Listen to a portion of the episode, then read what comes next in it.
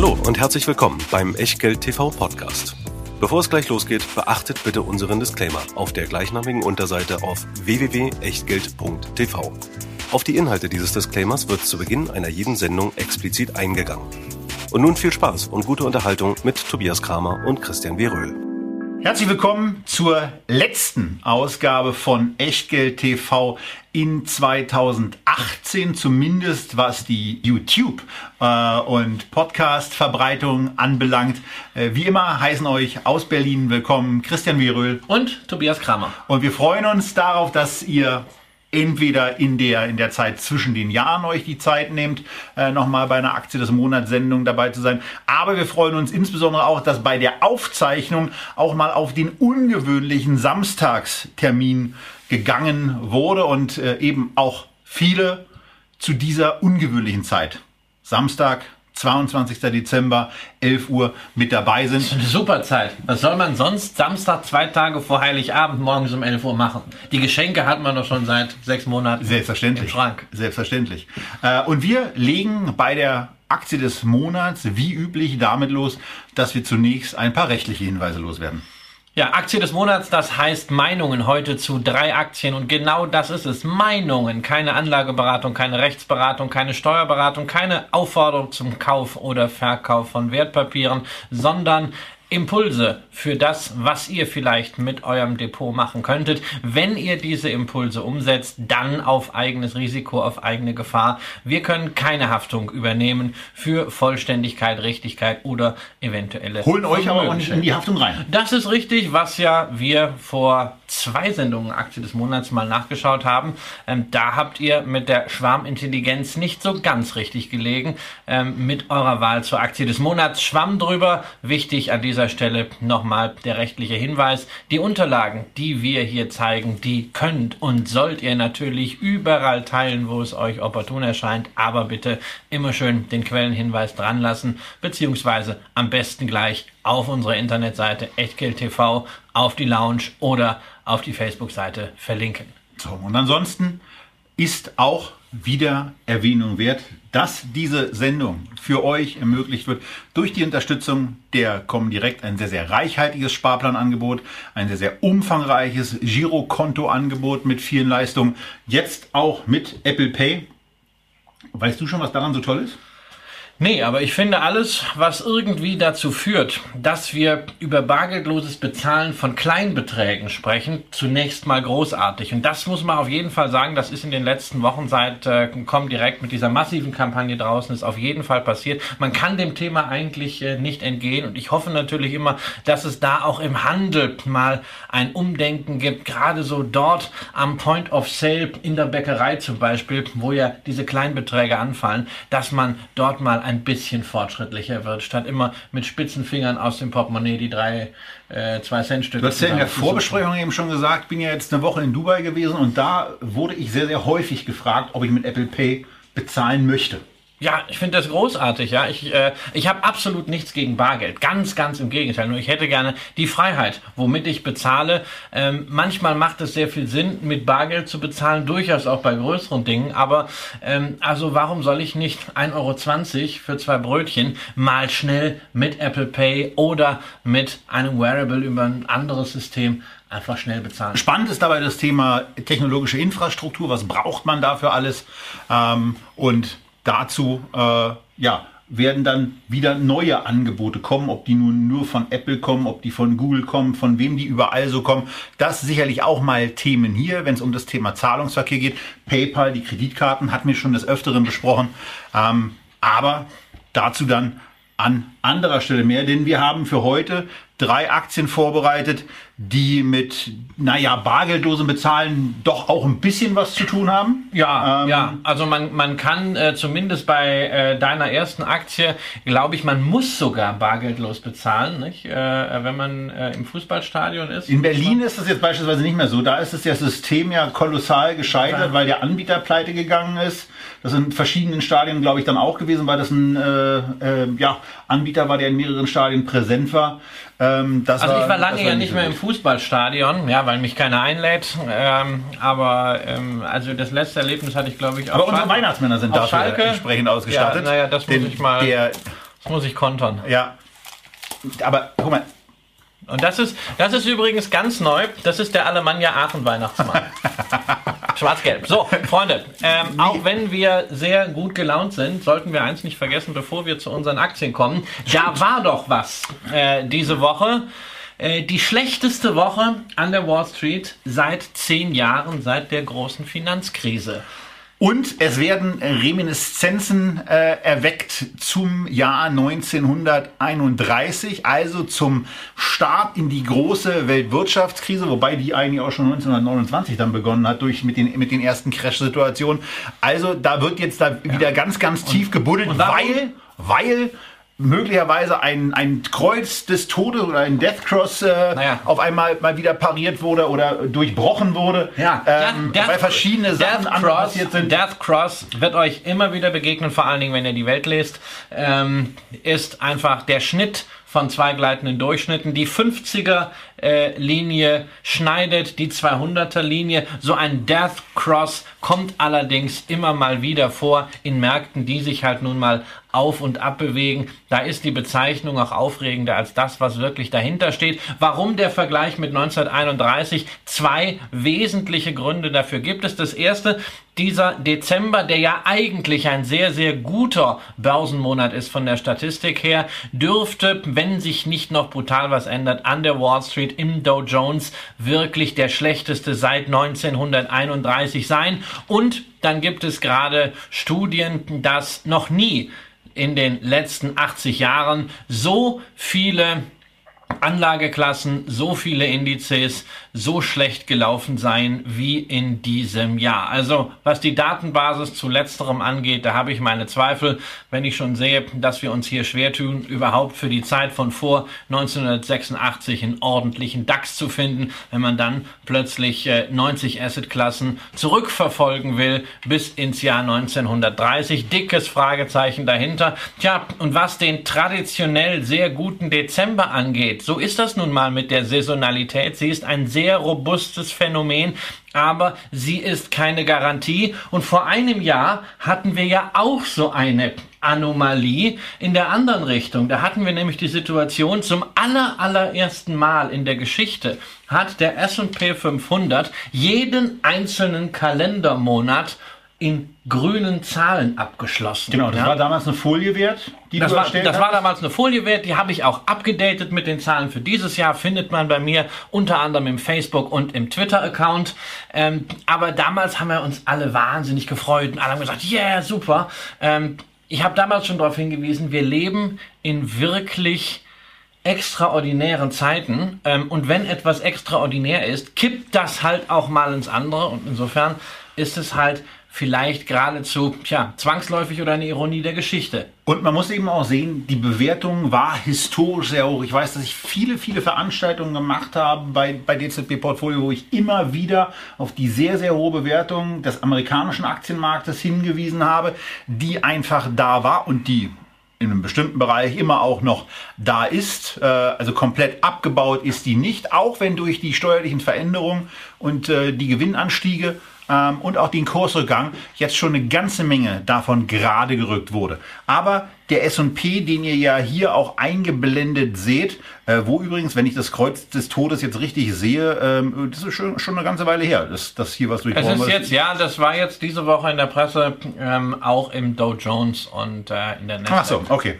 Im Dow Jones ist es jetzt auch passiert. Aber maßgeblich ja, ja für uns dann ohnehin eher der Standard Poor's 500. Und da sieht man dann eben schon, dass die Marke, die so im Bereich bei 2500, 2550 Punkten lag, die war wichtig. Und jetzt ist erstmal nicht so ein richtiges Halten da.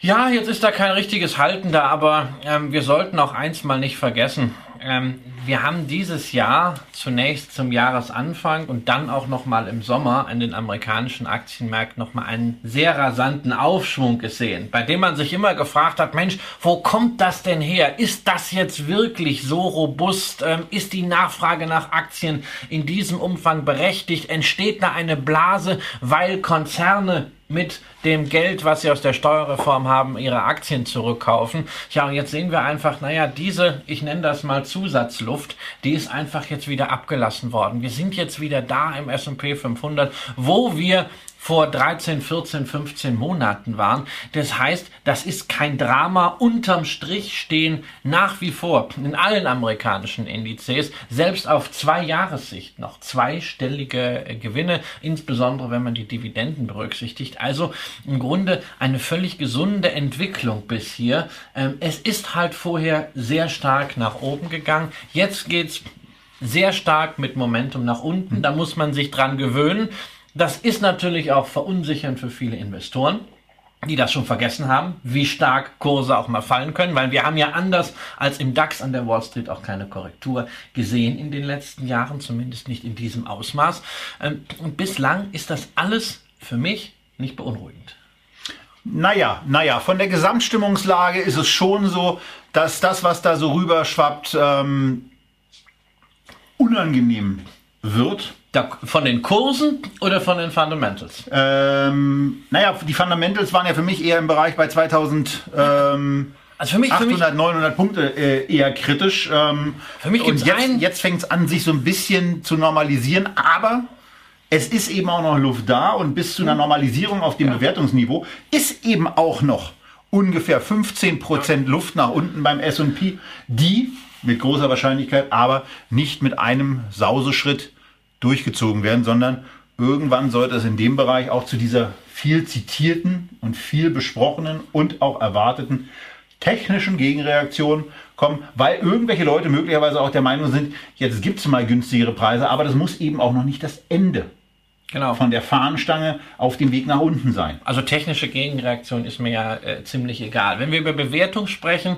äh, zu sagen, der S&P ist so und so bewertet, halte ich für wahnsinnig kritisch. Ja, Der schmeißt 500 Aktien in einen Topf, äh, ähm, die dann auch noch unterschiedlich gewichtet sind und dann sagst du, naja, das ist jetzt so gewichtet. Mhm. Also das ist so wie das ist so wie ein Topf mit allem, was du in der, mhm. äh, in der Küche gerade findest und dann sagst du, hm, das, äh, das schmeckt aber jetzt ein bisschen schal. Also das, das passt in meinen Augen nicht, sondern da muss man sich schon zumindest die Sektoren Sektoren anschauen, da stellt man fest, dass die Bewertungen gerade bei den äh, ähm, zyklischen Werten ähm, doch schon runtergekommen mhm. sind. Wir sehen, dass Unternehmen, die hoch verschuldet sind, teilweise dramatische Kursabschläge hinnehmen mussten. Wir sehen, dass Unternehmen, die nicht nachhaltig Profitabilität zeigen konnten, deutlich runtergegangen sind. Wir sehen aber, dass Qualitätsfirmen, ähm, die einen langjährigen Track Record über viele Krisen hinweg haben, sich nach wie vor im Kurs sehr, sehr gut halten, insbesondere im Bereich der nicht zyklischen Konsumgüter. Ähm, McDonald's, äh, ähm,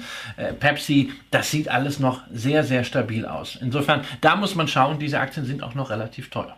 Ja, auf der anderen Seite sind auch fundamental auch in unseren Besprechungen gut aufgestellte Unternehmen ganz ja. ordentlich unter die Räder gekommen. Wenn wir mal eine Top-3-Position von uns beiden in unseren eigenen Depots nehmen, eine Apple, ja. die ähm, jenseits der Billionen notiert hat und jetzt wieder unterhalb von 800 Milliarden. Also das ist schon ist natürlich auch ist natürlich auch ein Trendwert eine Apple, ja, die in allen Indexfonds in allen aktiv gemanagt Fonds, die jetzt nicht komplett Freestyle sind, sehr, sehr hoch gewichtet sind. Und wenn man da abverkauft, ist es natürlich klar, trifft das am Ende auch eine Apple. Also ähm, die Konsequenz, ich glaube, das ist äh, das, was äh, jetzt auch für die äh, Zuschauer entscheidend ist und was uns auch beide eint, ist ähm, zu sagen, also jetzt bloß nicht sagen, hey, super geil, Schlussverkauf, 20% Discount, alle Kohle in den Markt donnern. Ja, das ist definitiv nicht der Fall, sondern vorsichtig. Man kann bei diesen Rückgängen darüber nachdenken, von der Cash-Reserve 20%, 25% allmählich mal abzuarbeiten in die Aktien, die man zum Beispiel aus den Feedback-Sendungen auf der Watchlist hat. Ja, aber dies ist nicht ein Sell-off, weil es sind noch keine verrückten Bewertungen da. Es ist noch nichts da, wo man sich an den Kopf fasst und sagt, hey Leute, das kann doch gar nicht sein. Das und es ist, noch kein, es ist noch kein Blut auf den Straßen. Nein. Es ist noch nicht diese Panik nach dem Motto, Nein. okay, die Welt geht unter und das brauchen wir leider irgendwann mal, um vielleicht zu einer ersten Erkenntnis zu kommen, dass das Gröbste da jetzt auch hinter uns liegt. Im Moment ist unsere gemeinsame Wahrnehmung, dass eigentlich noch Optimismus vorherrscht und dass man sich eigentlich noch zu stark darüber freut, was ja grundsätzlich richtig ist, ja. dass man Rabatte bekommt, dass man Dinge günstiger bekommt.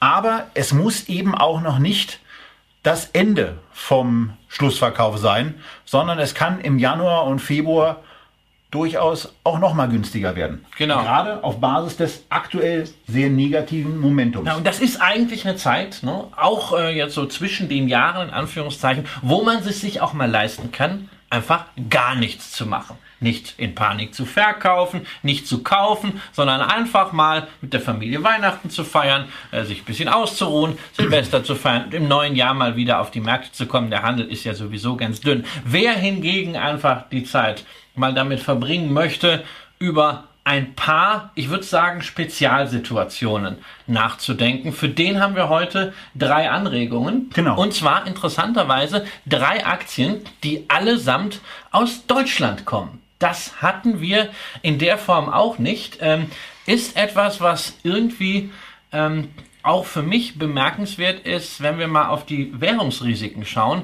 Wir haben ja zuletzt Währungsrisiko eher als Chance wahrgenommen. Und der mhm. US-Dollar hat sich sehr, sehr positiv entwickelt. Ich habe selber einen sehr, sehr hohen Bestand an US-Dollar, aber auch da dürfen wir natürlich nicht das Risiko vergessen, insbesondere wenn es wirklich Bestrebungen geben sollte seitens der Trump-Administration, ähm, den Notenbankchef Paul in irgendeiner Form in Zugzwang zu bringen oder gar abzuberufen wegen der Zinserhöhung. Das könnte ein sehr schwerer Schlag für den US-Dollar werden, weshalb ich im US-Dollar momentan bis zur weiteren Klärung eher etwas vorsichtig bin und auch aus, aus der Sicht ganz gut finde, dass wir drei deutsche Aktien haben.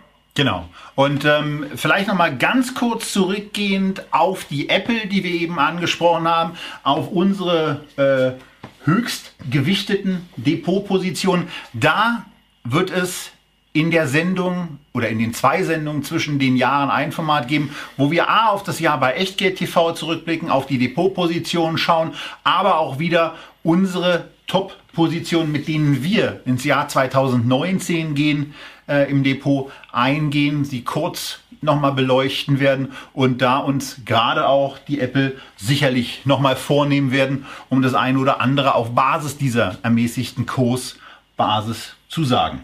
Und damit soll es das zur Einordnung der aktuellen Marktlage mal gewesen sein. Und wir steigen jetzt ein mit unseren drei Vorschlägen für die Aktie des Monats. Naja, und wir hatten ja schon zwei äh, Weihnachtsmänner im Bild, nämlich unsere bevorzugten Fußballvereine bei Christian aus für mich nicht nachvollziehbaren Gründen der FC Bayern, bei mir aus komplett nachvollziehbaren Gründen für einen geborenen Berliner natürlich Hertha BSC. Aber es gibt da ja noch was. Es gibt da noch was und das ist so dann der Verein, ähm, der in Deutschland der markenstärkste Verein ist. Und das ist dieser hier. Ähm, ich hatte ja schon verschiedentlich äh, in den Sendungen erwähnt, äh, dass ich bei Borussia Dortmund äh, seit längerem investiert bin. Durchschnittskurs liegt ungefähr bei 4 Euro bei mir. Und das ist die erste Aktie, die wir heute vorstellen werden und wo wir für euch ein Echtgeld-TV-Porträt vorbereitet haben, was jetzt hoffentlich auch zu sehen ist. Zunächst mal muss man natürlich sagen, das ist eine Position, die eigentlich zur äh, ausschließlichen Beimischung ähm, sich anbietet, weil in den Fußballvereinen ein Fußballverein als Investment zu bezeichnen, ist schon so eine, so eine leicht kritische Nummer äh, für sich.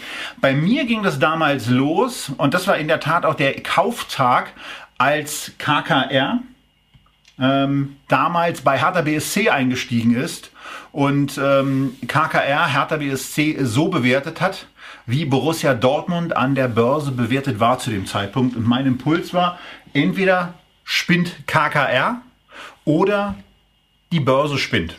Beide Möglichkeiten gibt es. Ich habe mich für die spinnende Börse entschieden ähm, und habe mir die erste Position von BVB-Aktien gekauft und bin danach auf einer Investmentkonferenz gewesen und habe mir den Titel für diese Investmentkonferenz noch mal ein bisschen genauer angeguckt und auf Basis der Unterlagen bin ich eben zu einer Art ähm, ja, Bewertung gekommen, wo ich mir die Assets dieses Unternehmens angeschaut habe. Und da sind bei Borussia Dortmund eben zum einen Spieler, ähm, möglicherweise auch das Thema Transferreserven, wenn man diese Spieler, die in der Regel länger laufende Verträge haben, hinauskaufen will. Und wenn ihr euch für Fußball interessiert, dann seid ihr mit dem Transferwahnsinn, äh, der damit untergrassiert, vertraut. Und äh, das Dritte äh, ist dann eben auch, ähm, dass es Liquidität, oder das zweite und dritte ist, dass es Liquiditätspositionen und auch harte Positionen gibt. Beim FC Bayern ist es zum Beispiel die Allianz Arena. Bei Borussia Dortmund ist es der Signal Iduna Park oder das Westfalenstadion, je nachdem, wie man es sagen will. Zu Borussia Dortmund ist ansonsten äh, zu sagen, dass man, dass man, dass wir auf dieser Investmentkonferenz in Omaha ja einen Dreisprung nach Warren Buffett springen. Und dabei geht es einmal um das Thema Wettbewerbsvorteile. Wie sehen die eigentlich aus? Und das ist hier auch in 2017, 18 immer noch so, dass der BVB in den Top 10 der europäischen Top-Clubs angesiedelt ist, auch auf Basis der Erfolge, die der Verein erzielt.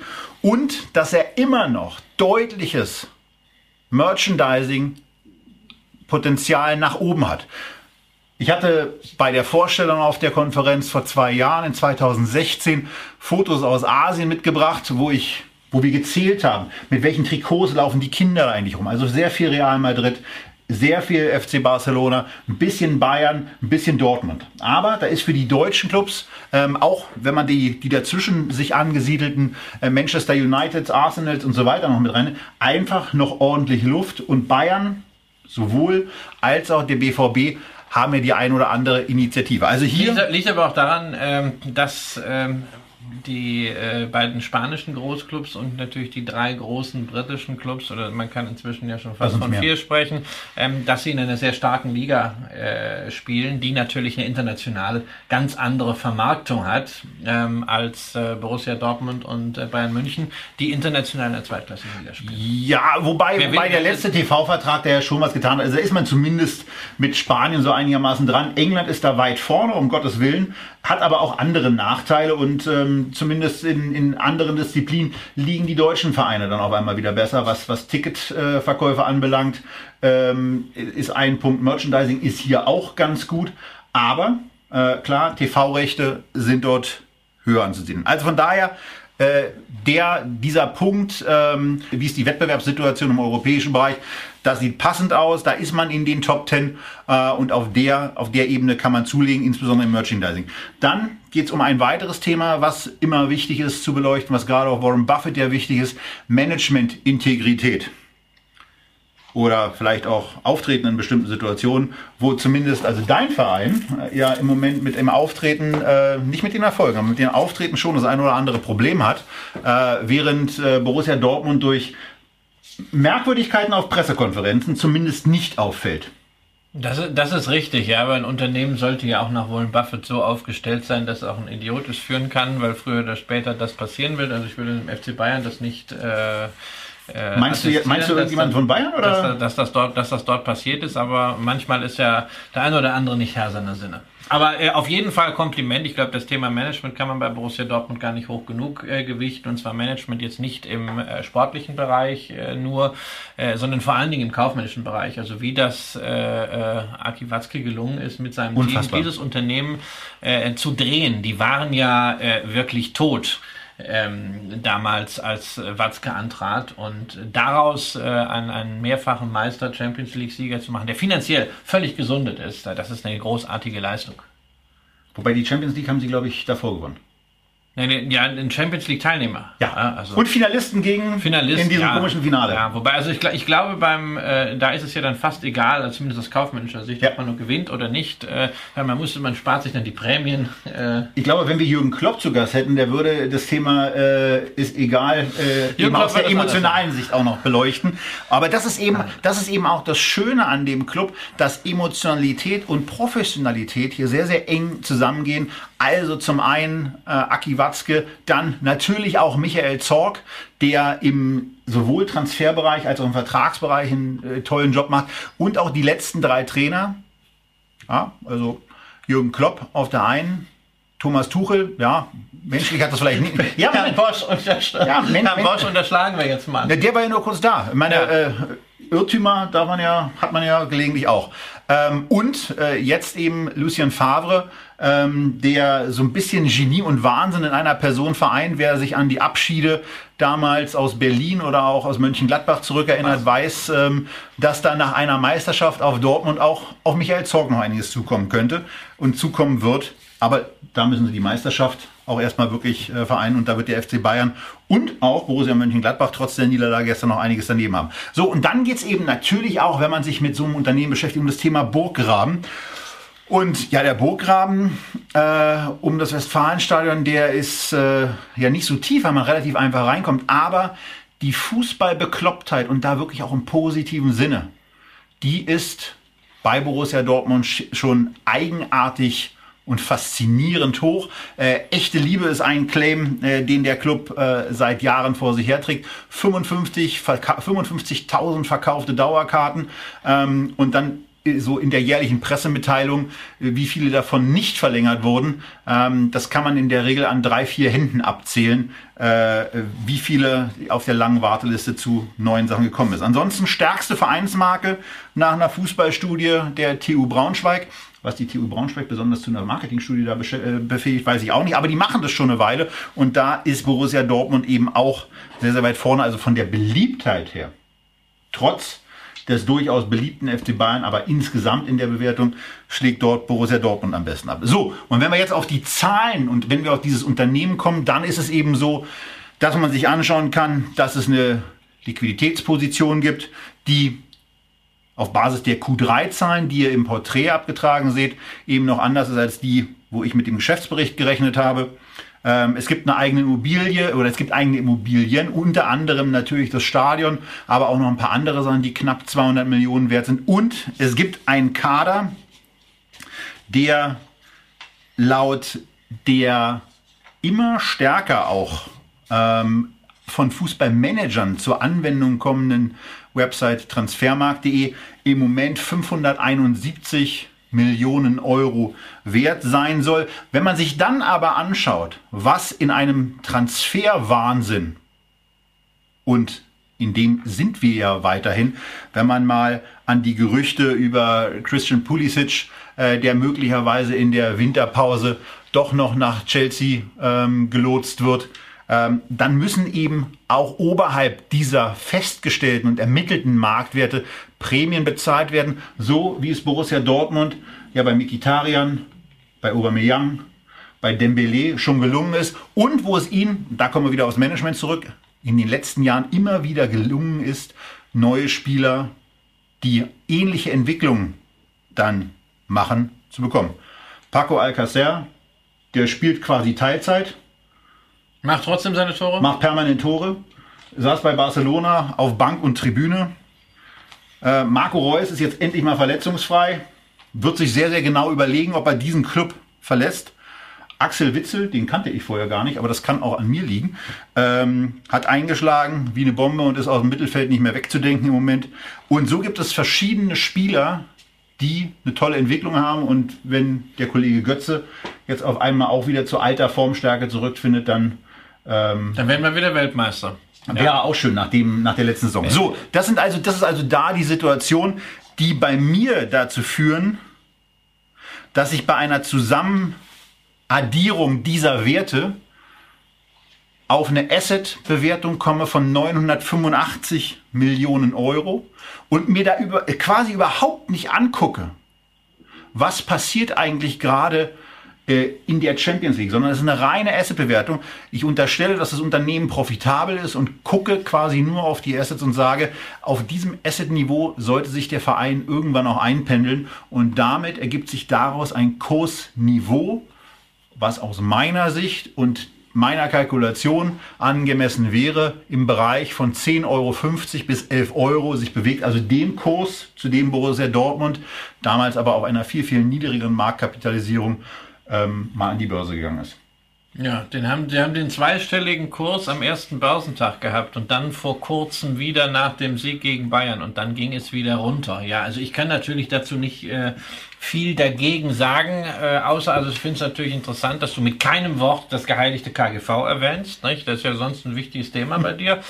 KGV 70, ja, redet man auch besser nicht drüber, sieht für die, sieht für die Aktie nicht gut aus. Und bei der Asset-Bewertung ist natürlich so, man muss auch immer gucken, wie nachhaltig sind denn die Assets. Ähm, das, das schauen wir uns ja auch bei Maschinen an, das schauen wir uns bei anderen Produktionsfaktoren an. Jetzt habe ich also hier äh, ähm, diese Faktoren der Spieler und wir wissen, Spieler können in eine Formschwäche kommen, das kann ganz schnell 100 gehen. Ähm, dann, dann Oder gehen, dann gehen, sich schwer und genau, kommen dann gar nicht mehr wieder. Genau, dann gehen vielleicht mal zwei, drei wichtige Spiele verloren. Ähm, Schiedsrichterentscheidungen, ja, das ist also sehr viel viel abhängig äh, vom, vom, Zufall. Deswegen eben auch Faktoren. wirklich, deswegen wirklich eine Aktie, die ja. äh, außerhalb also, des normalen äh, Universums, wie wir hier auch vorstellen, es läuft. Ist, ist eine Spezialsituation. Man konnte mit dem Unternehmen sehr, sehr viel Geld äh, verdienen, wenn man äh, da an die handelnden Personen, an diese Substanz geglaubt hat. Und wenn man daran glaubt, geglaubt hat, dass Dortmund gerade diese Entwicklung von Spielern in der DNA hat. Ich meine, man hat das auch gesehen bei Lewandowski. Wer kannte Lewandowski, bevor er zu Dortmund kam? Und er ist dort zu einem der besten Stürmer Europas geworden, spielt auch jetzt natürlich dann beim FC Bayern. Ähm, wenn man daran glaubt, dass sie das weiter können, ähm, ist das sicherlich eine, eine schöne Spaßposition. Ich Und wenn man an Fußball glaubt, man muss, man ja. muss natürlich auch an die Entwicklung von diesem Business, das es ja ist. Es ist ja, es ist, ist, ein, ist ein Business, in dem aber äh, diejenigen, die das Geld für dieses Business bereitgestellt haben als Aktionäre, und im Ausland gibt es ja eine ganze Reihe von äh, Fußballclubs, nie wirklich nachhaltig Geld äh, verdient haben. Ja, äh, ähm, das sind natürlich einige Clubs, die sind privatisiert worden, äh, wie zum Beispiel ja auch äh, Liverpool. Ähm, da wird natürlich dann irgendwie versucht, da wieder Geld rauszuziehen, auch durch, durch ausländische Eigentümer. Aber insgesamt das Kapitel börsennotierter Fußballvereine ist ja schon eher traurig. Bei Borussia Dortmund muss man sagen, also überhaupt der Umstand, dass sie seit sieben Jahren Dividende zahlen, ist outstanding. Es gibt keinen anderen europäischen Fußballverein und es gibt ja sogar einen Soccer Index, der von Stocks berechnet wird, der das hinkriegt. Aber da ist auch wirklich äh, so die Sache mit dem Einäugigen und den Blinden. Und man muss es eben auch so sehen, das ist keine Standardform der Beteiligung, die man hier eingeht. In der damaligen Zeit war es eben eine Sondersituation, dass die Aktie aus meiner Sicht äh, die 100% Kurspotenzial hatte. Das sind sie bei 8 Euro und 10,75 Euro, wenn wir jetzt mal den Mittelwert nehmen, eben, äh, nee. das sind erkennbar nicht mehr.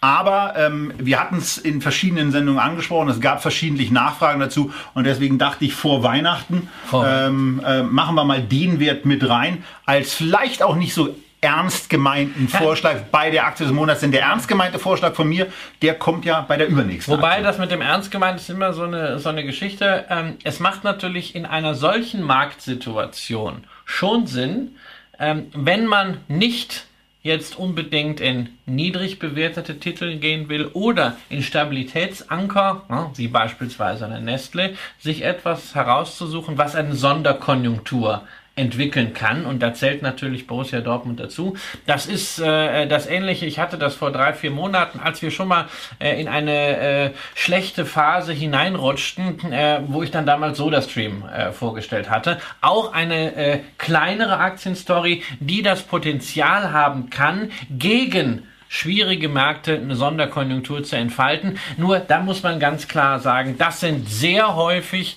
Small Caps und da ist natürlich dann auch das Rückschlagsrisiko beziehungsweise auch das Risiko, dass der Investment Case zu sehr zugespitzt ist und eben nicht aufgeht, größer, als wenn man sagt, ach, ich gehe auf Nummer sicher, ich kaufe mir eine L'Oreal, ich kaufe mir eine Nestle. Der BVB auf jeden Fall jetzt auch in der jüngeren Marktkrise 20 Prozent von dem in dem Jahr erreichten Kurs hoch jenseits der 10 Euro, kurz mal drüber geschnuppert, äh, auf 8 Euro zurückgefallen, also etwa 20 Prozent verloren. Ähm, und äh, bei den beiden Aktien, die noch kommen, kann man da sagen, da ist der BVB verglichen zum Hoch noch ganz erfolgreich gewesen. Denn jetzt kommen zwei Titel, die einen sensationellen Track-Record haben, äh, die tolle Historien haben und die in dem Jahr einmal aus bekannten und einmal aus nicht so ganz klaren Gründen bisschen unter die Räder gekommen sind. Genau. Wir fangen an mit deiner Aktie. Ja, wir fangen an mit meiner Aktie. Ich hatte sie letztes Jahr im Jahresrückblick. Da war sie noch eine meiner Top 3 Positionen gewesen. Durch den Kursrutsch in diesem Jahr wird sie da auf jeden Fall rausfliegen. Ähm, deshalb ist es eigentlich ganz schön, dass wir sie bei dieser Gelegenheit besprechen können. Es ist Fresenius, der deutsche Gesundheitsdienstleister, der nach wie vor einzige Dividendenaristokrat, den wir auf dem Frankfurter Parkett haben, nach US-amerikanischer Definition. Also 25 Jahre in Folge mindestens die Dividende kontinuierlich erhöht. Aber Davon hatte man nicht allzu viel. Die Aktie von 80 runtergeplumpst auf zeitweise unter 40 Euro. Eine Halbierung in gut 20 Monaten. Und wir hatten es vor vier Wochen noch in einer Feedback-Sendung. Ähm, da war die Aktie schon einmal nachgefragt worden, als der Anfang vom Kursrutsch kam. Und da hatte ich versucht zu erklären, was ist hier passiert. Läuft es wirklich so wahnsinnig schlecht bei Fresenius? Nein, es läuft nicht so furchtbar schlecht, aber die Aktie wird anders bewertet. Natürlich, wir haben in allen drei großen Bereichen, also in der Dialyse, das ist das Geschäft, wo man 36 Prozent an der ebenfalls börsennotierten Fresenius Medical Care hält. In den Arzneimitteln, das ist die Sparte Fresenius Kabi und auch in den Krankenhäusern Fresenius Helios. Da haben wir natürlich operative Bremsspuren. Allerdings die rechtfertigen nicht einen solchen Kursverfall. Und ich hatte damals schon darauf hingewiesen, dass ein Unternehmen, das so stark einen Wachstumskurs auch durch Übernahmen verfolgt, natürlich darauf angewiesen ist, das Vertrauen des Kapitalmarkts zu haben. Nicht zuletzt, weil man ja diese Übernahmen doch zu einem großen Teil fremdfinanziert, also nicht nur die Aktionäre braucht, sondern auch die Kreditgeber. Und genau dieses Vertrauen hat extrem gelitten, nachdem der neue Chef von Fresenius, der ehemalige Finanzchef Stefan Sturm, den US-Generikasteller Acorn übernehmen wollte, zu über 30 Dollar je Aktie, dann festgestellt hat, ups, in den Büchern und mit den Haftungsrisiken stimmt so einiges nicht. Mittlerweile ist Acorn weit im einstelligen Bereich. Zum Glück, und das ist jetzt auch eine Neuerung gegenüber der letzten Sendung, ist die Pflicht für Fresenius, die Acorn-Übernahme zu tätigen, jetzt auch in letzter Instanz abgeblasen worden. Das heißt, die sind da mit einem blauen Auge raus Wobei eigentlich mit zwei blauen Augen. Das hat nicht nur viel Geld gekostet für Anwälte, sondern es hat halt einfach diesen Nimbus, den ein solches Unternehmen braucht, gravierend gestört. Und die Frage in der letzten Sendung war ja auch schon, Kurs damals bei Fresenius noch etwa 50. Ist das jetzt nicht die Situation zum Nachkaufen? Und da habe ich gesagt, grundsätzlich Schon, aber ich möchte sehen, dass Fresenius jetzt keine verrückten Dinge macht. Also nicht nach dieser fehlgeschlagenen Übernahme von Acorn gleich den nächsten Megadeal auspackt, um dem Kapitalmarkt zu zeigen, hey, wir haben noch ganz viel in der Pipeline und unsere Wachstumsstory geht mit Vollgas weiter. Und ich bin froh, dass sie das nicht getan haben, sondern, was hat Fresenius gemacht? Eine Gewinnwarnung herausgegeben, wo die Wachstumsziele bis zum Jahr 2020 mal gekappt wurden. Das zweistellige Wachstum, mit dem man lange Zeit ja auch am Markt gerechnet hat, wurde ein für alle Mal für diesen Zeitraum jetzt korrigiert. Die Prognose liegt eher im Bereich 4 bis 5 Prozent. Man hat sich da nicht festgelegt. Nur, was hat man gemacht? Man hat diese Erwartung, die der Markt hatte, herausgenommen. Man hat so ein bisschen den Druck vom Kessel gelassen, was auch die Bewertung angeht. Fresenius ist über Jahre bewertet worden mit dem 18, 19, 20, 21-fachen der Gewinne. Und eine solche Bewertung lässt sich nur aufrechterhalten, wenn man auch entsprechend wächst. Und dieses Wachstum in diesem Segment, wir reden ja nicht über Hightech, geht nur durch Übernahmen, die dann auch noch schnell integriert werden und mit hohem Hebel umgesetzt werden. Und genau diesen Druck scheint Fresenius jetzt entkommen zu wollen, was natürlich dementsprechend eine Neubewertung der Aktie zur Folge hatte. Man hat diese ganze Wachstums. Ist das für dich abgeschlossen jetzt? Also, also sind wir, wie, du schlägst jetzt vor. Beim letzten Mal, und wir, wir gehen ja ganz gerne äh, auch so ran, dass wir sagen, wir warten die erste positive Nachricht an. Du hast von einer Gewinnwarnung gesprochen, das, das gilt ist, ja noch nicht als positive Warnung. Naja, das ist, das, ist, das, ist, das ist für mich auf jeden Fall in, strategisch gesehen eine absolut positive Nachricht, äh, weil man, äh, man hat einfach gezeigt, man wird langsam erwachsen. Es kam auch dann dazu noch, dass man sagt, ja, also grundsätzlich zählen Übernahmen auch weiterhin zum Geschäft. Ne? Also wenn man dann zwischen den Zeilen liest, heißt das, wir konzentrieren uns jetzt erstmal auf unser Kerngeschäft mit den Sparten, die wir haben, die wir vielleicht durch ein paar kleine Ergänzungs Akquisitionen aufmöbeln. Aber ansonsten gucken wir, dass wir den Laden so wie er ist auf Kurs kriegen, dass wir den natürlich immensen Cashflow nutzen, um vielleicht auch mal ein bisschen von den Schulden runterzukommen. Und gleichzeitig zeigen wir das Vertrauen, äh, dass wir weiterhin in unser Geschäft haben, indem wir jetzt schon mal ankündigen, dass wir nächstes Jahr trotz stagnierender Ergebnisse und bei dem Payout ist das auch machbar, eine höhere Dividende zahlen können. Insofern,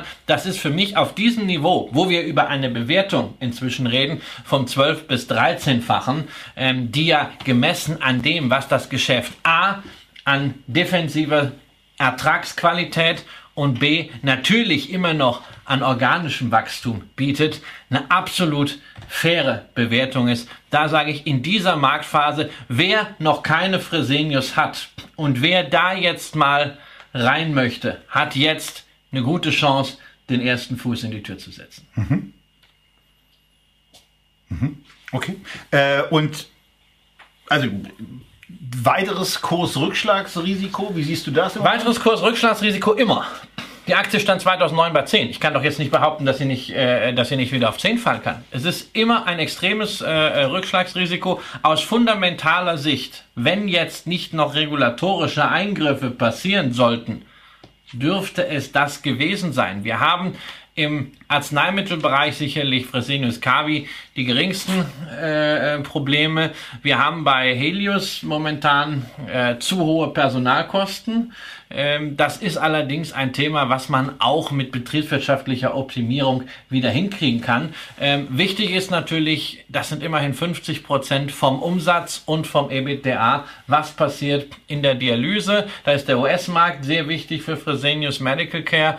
Und ähm, der Regulator dort ähm, macht widersprüchliche Angaben, was jetzt die Abrechnung verschiedener Dialyseverfahren angeht. Ähm, deshalb ist da jetzt eine gewisse Volatilität äh, hineingekommen. Aber auch dort, ich meine, wir haben viel über Gesundheitsversorgung in den letzten zwei, drei Jahren in den USA gesprochen. Fakt ist, es hat sich unterm Strich nichts getan und die Unternehmen verdienen dort weiterhin sehr, sehr gutes Geld. Ja. Und man muss hier eben einfach sagen, 2018er KGV bei 12, eine ja. Ausschüttungsquote, die immer noch sehr, ja. sehr gering ist, unterhalb deines, deines Korridors, ja. 25 bis 75 Prozent ist ja etwas, was Christian da sehr gerne hat. Da liegt Fresenius auch drunter. Eine ganz okay mittlerweile, Dividendenrendite ja, sind, jetzt immer, das sind jetzt immer, man kann sich das auch als Trigger nehmen zum Beispiel, dass man sagt, also fürs, äh, äh fürs, fürs nächste Jahr werden irgendwie so 80, 82 äh, Cent genommen. Nicht? Das kann man sagen, okay, wenn man mindestens 2 äh, Prozent Dividendenrendite haben will, dann hat man irgendwo äh, seinen Trigger, zu dem man einsteigen kann. Wie gesagt, man muss hier nicht, äh, das gilt bei allen Aktien momentan, man muss nicht schneller heute als morgen äh, mhm. äh, kaufen, aber man hat hier die Chance, sich in einem nach wie vor Qualitätsunternehmen ähm, zu positionieren, das jetzt endlich mal diesen Extremwachstumsdruck ausgepreist hat. Ähm, das ist eigentlich ähm, eher momentan eine Situation, in der ein Management überraschen kann. Ähm, es sollte allerdings eine Überraschung dann auch wirklich positiver Natur werden. Ähm, wenn man eine so harte Meldung macht, das kann man tun, aber dann sollte man das mit einer sehr hohen Wahrscheinlichkeit so machen, dass es das dann auch wirklich war. Genau. Und das, wäre, das ist im Grunde genommen die Anforderung an die Kommunikation. Das haben wir ja bei Pandora in dem Jahr beispielsweise auch schon anders erlebt, wo Kommunikation dann in der Tat komplett schief gelaufen ist und wo man dann gesehen hat, dieses häppchenweise Veröffentlichen von Updates, noch ein Update, dann Finanzvorstand raus, äh, dann äh, neues Update mit Senkung der Marge und so weiter. Das kommt dann nicht gut an und hier ist in der Tat darauf und dafür zu hoffen, dass das bei Fresenius durch diese Gewinnwarnung es jetzt gewesen ist und man damit auf einem Niveau ist, äh, wo man sich vor 10, 12, 18 Monaten die Finger geschleckt hätte. Ja, kommt gerade eine Frage rein. Ähm, wie ist das mit dem optimalen Einstiegszeitpunkt? Ne? Äh, wenn, wir, wenn wir das wüssten, wo der optimale Einstiegszeitpunkt ist. Wir haben zwei Themen, die eigentlich... Dann würden wir wahrscheinlich elf Sendungen im Jahr aus Mallorca machen oder auch von anderen äh, lustigen Destinationen Richtig. und nur noch eine aus Berlin. Richtig, wir haben, wir haben zwei Themen, die gegeneinander stehen. Das eine ist nicht ins fallende Messer greifen. Mhm. Das andere ist das Thema Buy the Dip. Also da, wenn dann, wenn es runtergeht, auch kaufen. Ähm, ich glaube, man kann das nicht als digitale Entscheidung sehen. Ähm, das eine ist besser als das andere. Ähm, sehr wichtig ist, ähm, man kann nur dann den Dip, den Kursrutsch kaufen, wenn man von einem Unternehmen strategisch überzeugt ist und wenn man davon ausgeht, man möchte diese Aktie sowieso sehr langfristig halten, dann kann man jetzt Positionen auch mal im Dip aufbauen oder äh, äh, aufstocken. Ähm, diese Regel mit dem fallenden Messer, die ist vor allen Dingen für Trader relevant und sie ist natürlich auch dann relevant, ähm, wenn es darum geht, insgesamt die Liquidität im Depot zu steuern. Wenn man also ähm, nur 10% Liquidität hat und ähm, möchte die investieren, da würde ich immer sagen, das ist zu wenig, um das Risiko rein, äh, einzugehen, zu früh dabei zu sein. Da würde ich immer warten, bis wir eine Verbesserung des Trends haben, des allgemeinen Börsentrends. Und da kann man sich wirklich ganz einfach machen. Entweder wie Tobias auf die 200-Tage-Linie gucken oder wirklich eine Linie in den Chart einzeichnen. Oder zum Beispiel auch mal das Ganze mit dem DAX vergleichen und sich angucken, habe ich da eigentlich eine, also der DAX ist aus meiner Sicht für die Fresinos nicht wirklich ein, ein optimaler Nein. Vergleichsmaßstab. Ähm, aber wenn wir jetzt mal einen Index nehmen, um sowas zumindest mal zu zeigen, wie man sowas machen kann. Wir sehen hier bei dieser Aktie eine im Moment sehr, sehr deutlich ausgeprägte Underperformance im Drei-Monats-Bereich, im, äh, im Sechs-Monats-Bereich. So, das kann man sehen. Wenn das Ganze jetzt dann irgendwann auch mal zu einem Erliegen kommt, was hier sicherlich noch zu kurz ist, aber wenn man sieht, dass sich die Aktie anfängt, auf einmal marktkonform über einen gewissen Zeitraum zu bewegen und man genau die Argumentationslage hat, dann kann man in der Tat auch mal sagen, nach dem Motto, diese Underperformance-Phase, die es jetzt im letzten halben Jahr ja sehr deutlich gab, die scheint vorbei zu sein. Und dann wäre das eben auch ein Moment, wo man sagen kann, da halte ich doch jetzt mal ein paar Euros nach draußen und kaufe beispielsweise so, wie wir es ja hier auch bei Echtgeld TV machen, zum Beispiel mit 1000 Euro ähm, diese Position ein und wenn die, wenn die sich äh, vielleicht nochmal um 20 Prozent, 30 Prozent, dann aber mit großer Fuß- Wahrscheinlichkeit in einer Marktschwäche ermäßigt, dann trifft mich das nicht besonders hart, weil ich dann trotzdem zu einem guten Ja. Kurs ein gutes Unternehmen gekauft habe. Richtig. Und was die Börse manchmal so an Schwachsinnigkeiten fabriziert, das sehen wir auch beim nächsten Unternehmen. Genau. Ja, und das soll es jetzt zu Fresenius gewesen sein. Und jetzt kommen wir zu einem Unternehmen, ähm, Ja. was, wir schon, was wir schon ganz oft hatten. Und ihr, ihr seht möglicherweise in der Aufstellung, die hier ist, mit, mit dem, mit dem Browserfenster, seht ihr noch so eine andere Seite. Da ist, ein, da ist ein Screener mit drin. Und ich hatte, als ich mich auf die Sendung vorbereitet habe, gesagt, die Aktie ist jetzt, die ist ein Drittel gefallen gegenüber den Kursen, wo ich mich echt geärgert hatte, dass ich sie in meinem, in meinem privaten Depot nicht vernünftig drin habe. Und jetzt ist so ein Moment, wo ich sage, Mensch, jetzt ist sie aber wirklich richtig günstig geworden. Und äh, dann habe ich gestern noch was anderes gemacht. Ähm, ich habe mir nämlich ähm, bei Guru Focus mal einen Screener gebaut, wo ich gesagt habe, ich möchte bitte nur deutsche Unternehmen haben, weil ich mir äh, weil ich mich für deutsche Unternehmen in dieser Marktphase speziell jetzt interessiert habe, wo eben bestimmte Unternehmen auch deutlich stärker unter die Räder gekommen sind. Natürlich muss dieses Unternehmen eine Marktkapitalisierung jenseits der 100 Millionen haben. Die Euro kann ich bei Guru Focus nicht einstellen. Ich muss mich auf die Dollar verlassen. Ich musste eine, habe eine Valuation Ratio genommen von KGVs unter 20. Ich habe bestimmte Wachstumszahlen einfach mal definiert, nämlich im 1, im 3, im 5, im 10 Jahresbereich. Sowohl beim Umsatz als auch bei den Earnings per Share, als auch bei der Dividende 5% annualisiertes Wachstum beziehungsweise 3% annualisiertes Wachstum. Ähm, und habe dann eben auch noch gesagt, ja, die sollte logischerweise auch unter ihren äh, Tiefs einigermaßen, unter ihren Hochs einigermaßen notieren und soll aber mindestens eine Dividendenrendite von 1,5 auch in der Prognose haben. Und wenn man das macht, auf den deutschen Aktienmarkt, dann seht ihr es hier unten schon, dann bleibt genau ein Unternehmen übrig. Und das ist eine Aktie, die wir in der Tat schon verschiedentlich hier besprochen hatten. Äh, das ist die Sixt-Aktie. Und natürlich nehmen wir sie hier nicht als die Stammaktie, sondern wir nehmen die nochmal deutlich günstiger notierende Vorzugsaktie, die im Moment mit einem absurd günstigen KGV von 7,8 bewertet ist, wo man eben nicht vergessen darf, die produzieren keine Autos. Denen ist vollkommen egal, ob da ein Benziner, ein Hybrid, ein Diesel oder ein Elektromotor drin ist. Die verleihen sie nur. Und das Verleihgeschäft ist etwas, was bei denen sehr, sehr gut funktioniert. Im Übrigen auch das An- und Verkaufsgeschäft, weil keinen Automobilkunde höhere Rabatte bekommt als Six, die unglaublich viel Geld im Jahr für die neuesten Modelle rausblasen, aber eben auch wieder einnehmen, weil sie die Autos nach drei bis sechs Monaten eben wieder in den Markt zurückgeben und Autofahrern damit auch ermöglichen, relativ günstig immer noch gesehen, auch ein, ein gebrauchtes Fahrzeug zu kriegen. Christian ist bekanntermaßen ähm, auch durch einen Kalkulationsfehler größerer Aktionär dort. Er ist auch vor allen Dingen regelmäßiger heute, Kunde. heute wieder etwas äh, für das Geschäft getan von Six. Gerade noch mein Mietwagen. Und du hast, du, du, hast, du hast einen BMW und ich muss ja sagen, also auch durch eigene Anmietung bei Six ist es bei mir so, äh, dass ich mich von einer gewissen Mercedes-Vorliebe hin zu einer, äh, zu einer BMW-Vorliebe äh, entwickelt habe. Das hat verschiedene Gründe. Jetzt mal gucken, was, was passiert, wenn, wenn das Tesla Model 3 irgendwann da ist. Die Aufforderung, es zu bestellen, kam ja gestern. Ähm, was, da, was da mit der Vorliebe passiert. Aber äh, tolle Autos werden dort, werden dort angeboten, werden dort bereitgestellt. Aber wenn dann irgendjemand sagt, er möchte den Renault fahren, dann geht das eben auch. Und ähm, dieses Vermietungsgeschäft beherrscht Sixt sehr gut, sehr erfolgreich.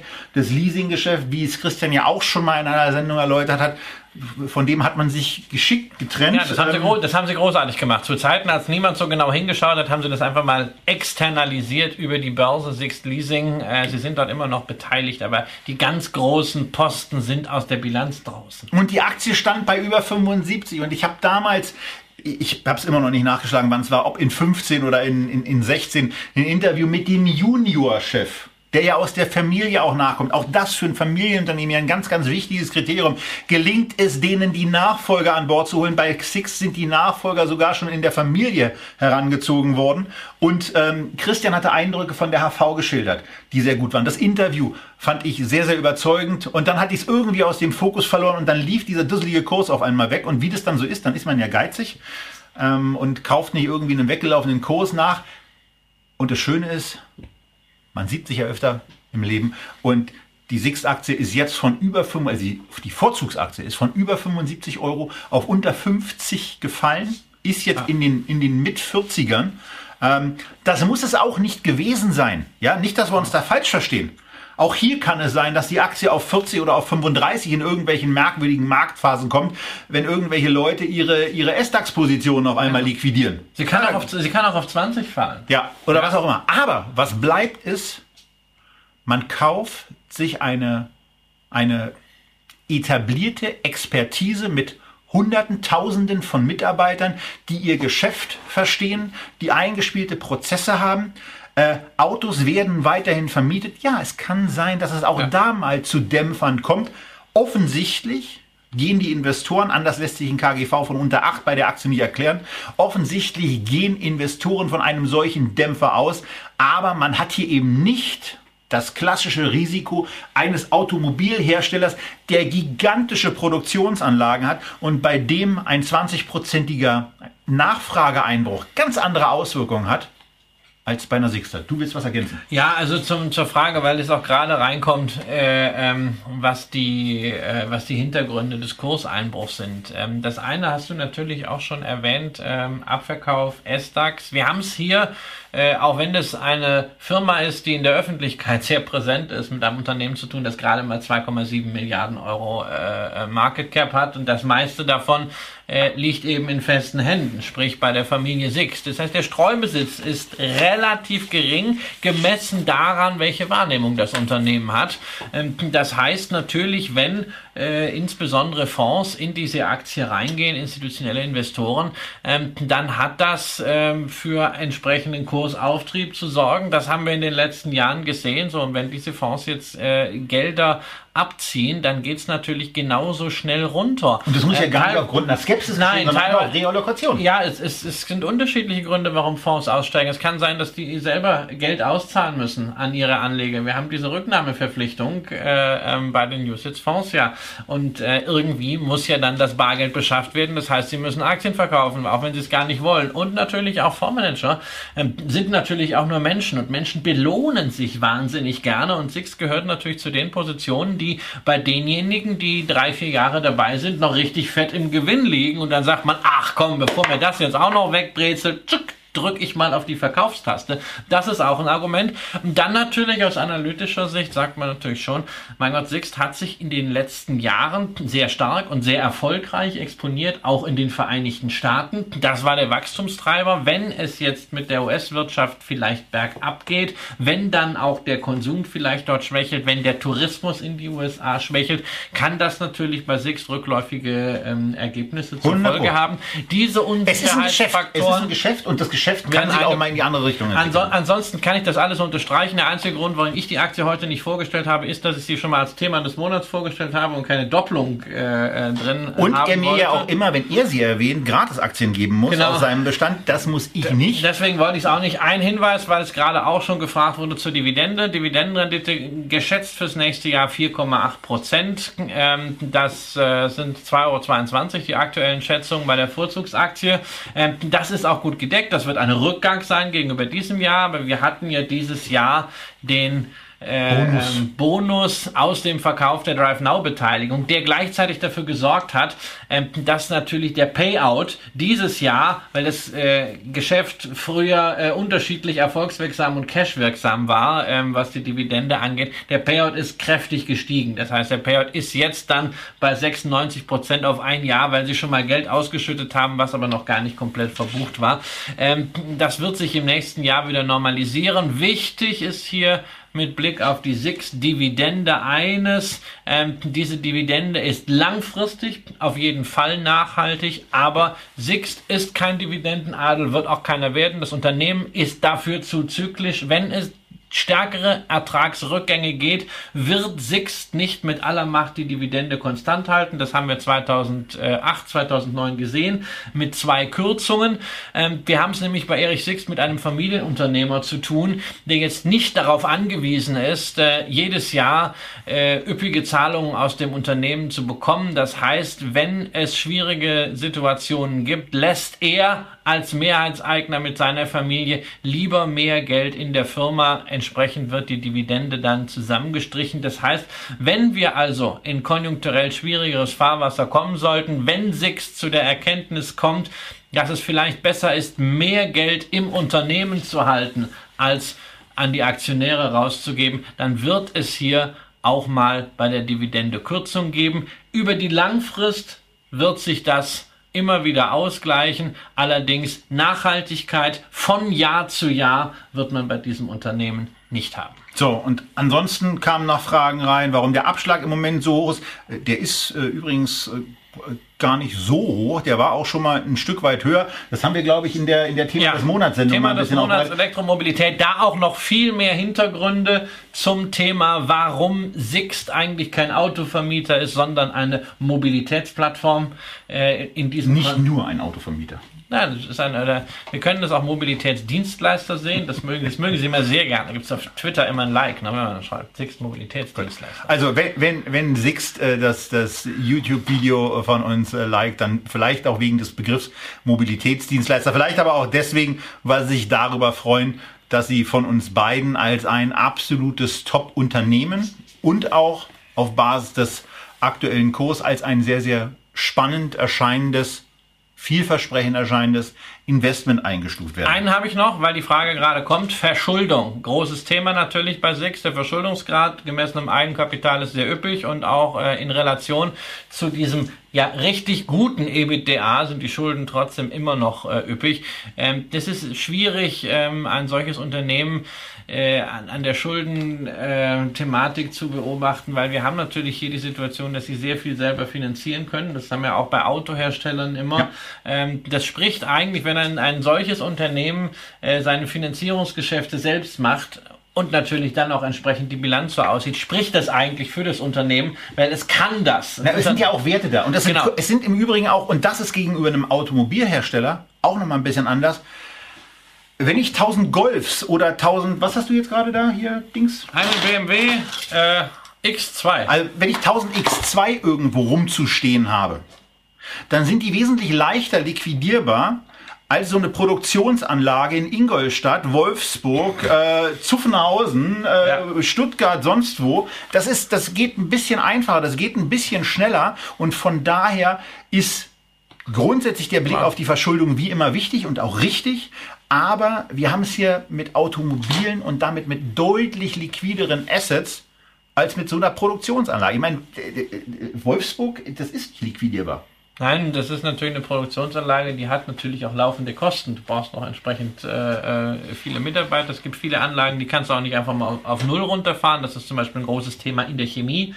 Äh, äh, mit den Produktionsanlagen, ja, weil auch die Frage kommt, Mensch, jetzt muss man doch eigentlich BASF kaufen. Ja, äh, ähm, kann man machen, ist auch sicherlich ganz oben auf der Watchlist. Lyondell Basell, äh, äh KGV 6 aktuell auch natürlich ganz oben auf der Watchlist, aber da will ich erstmal den Beweis sehen, dass die auch in einer Krise existieren können. So, wir haben hier noch ein paar Fragen, die wir auch gerne noch behandeln, aber für die, die ihr auf YouTube zuschaut, für die, die ihr den Podcast dieser Sendung hört, sage ich einfach noch mal eins gesagt.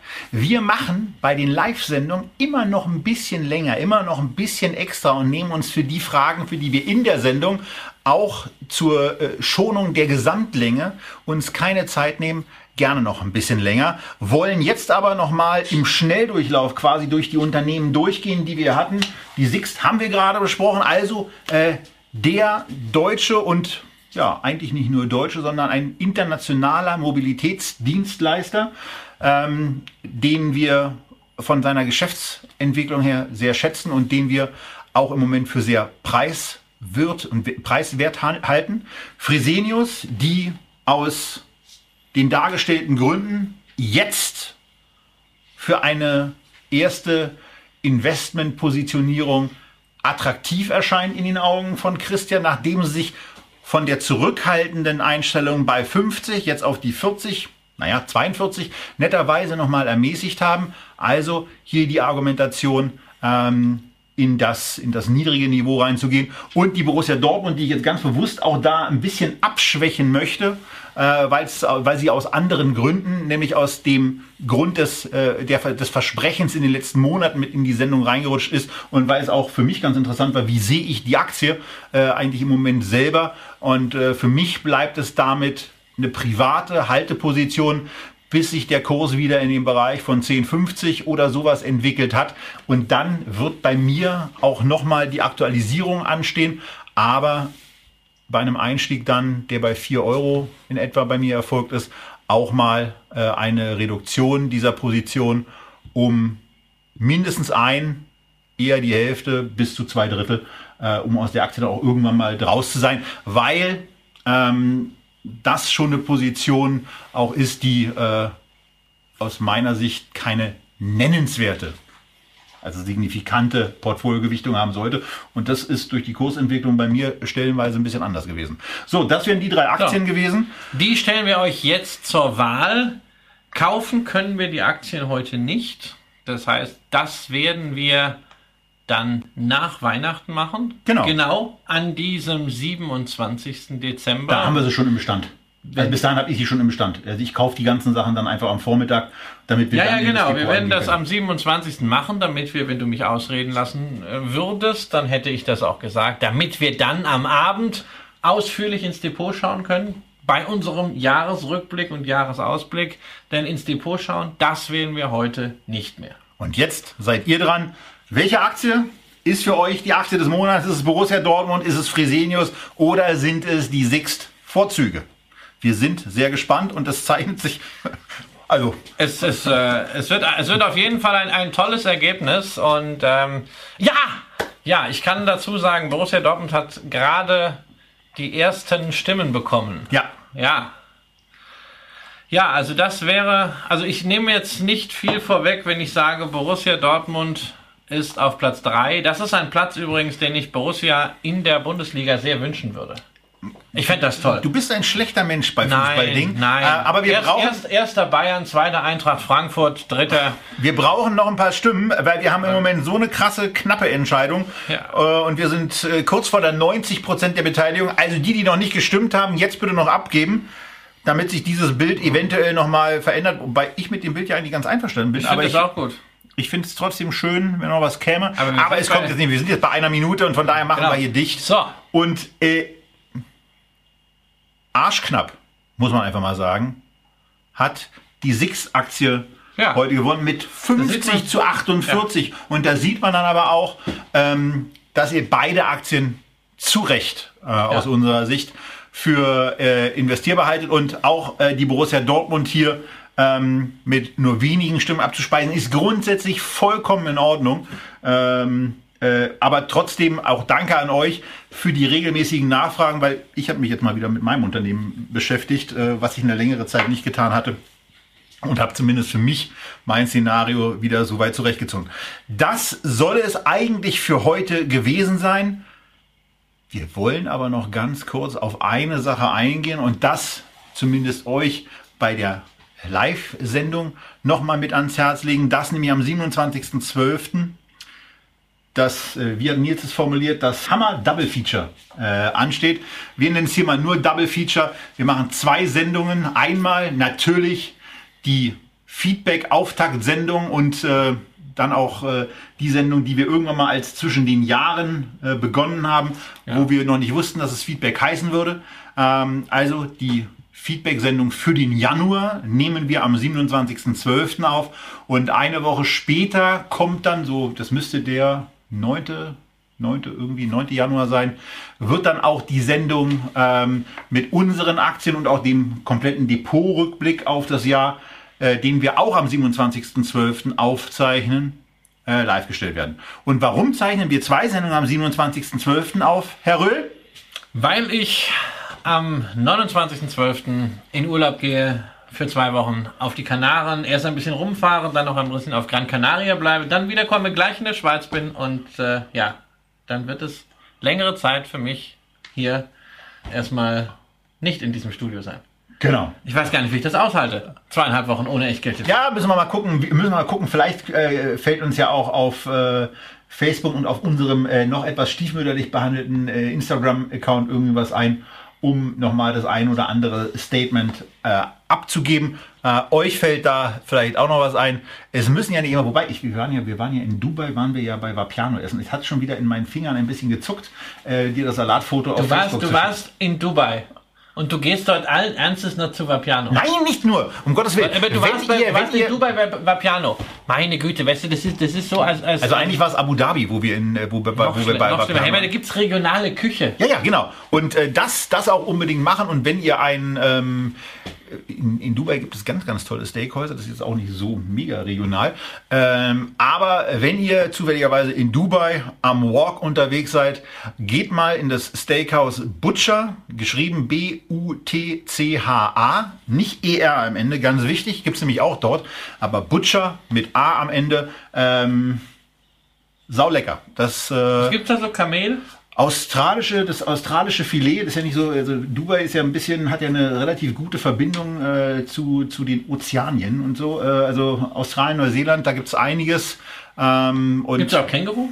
äh, Sehr, sehr lecker Nicht, nicht, in dem, nicht in dem Restaurant. Schade. Und bevor wir uns jetzt noch mehr Ärger mit Tierschützern einfangen, sagen wir im Rahmen der aufgezeichneten Sendung Tschüss, bis zum nächsten Mal.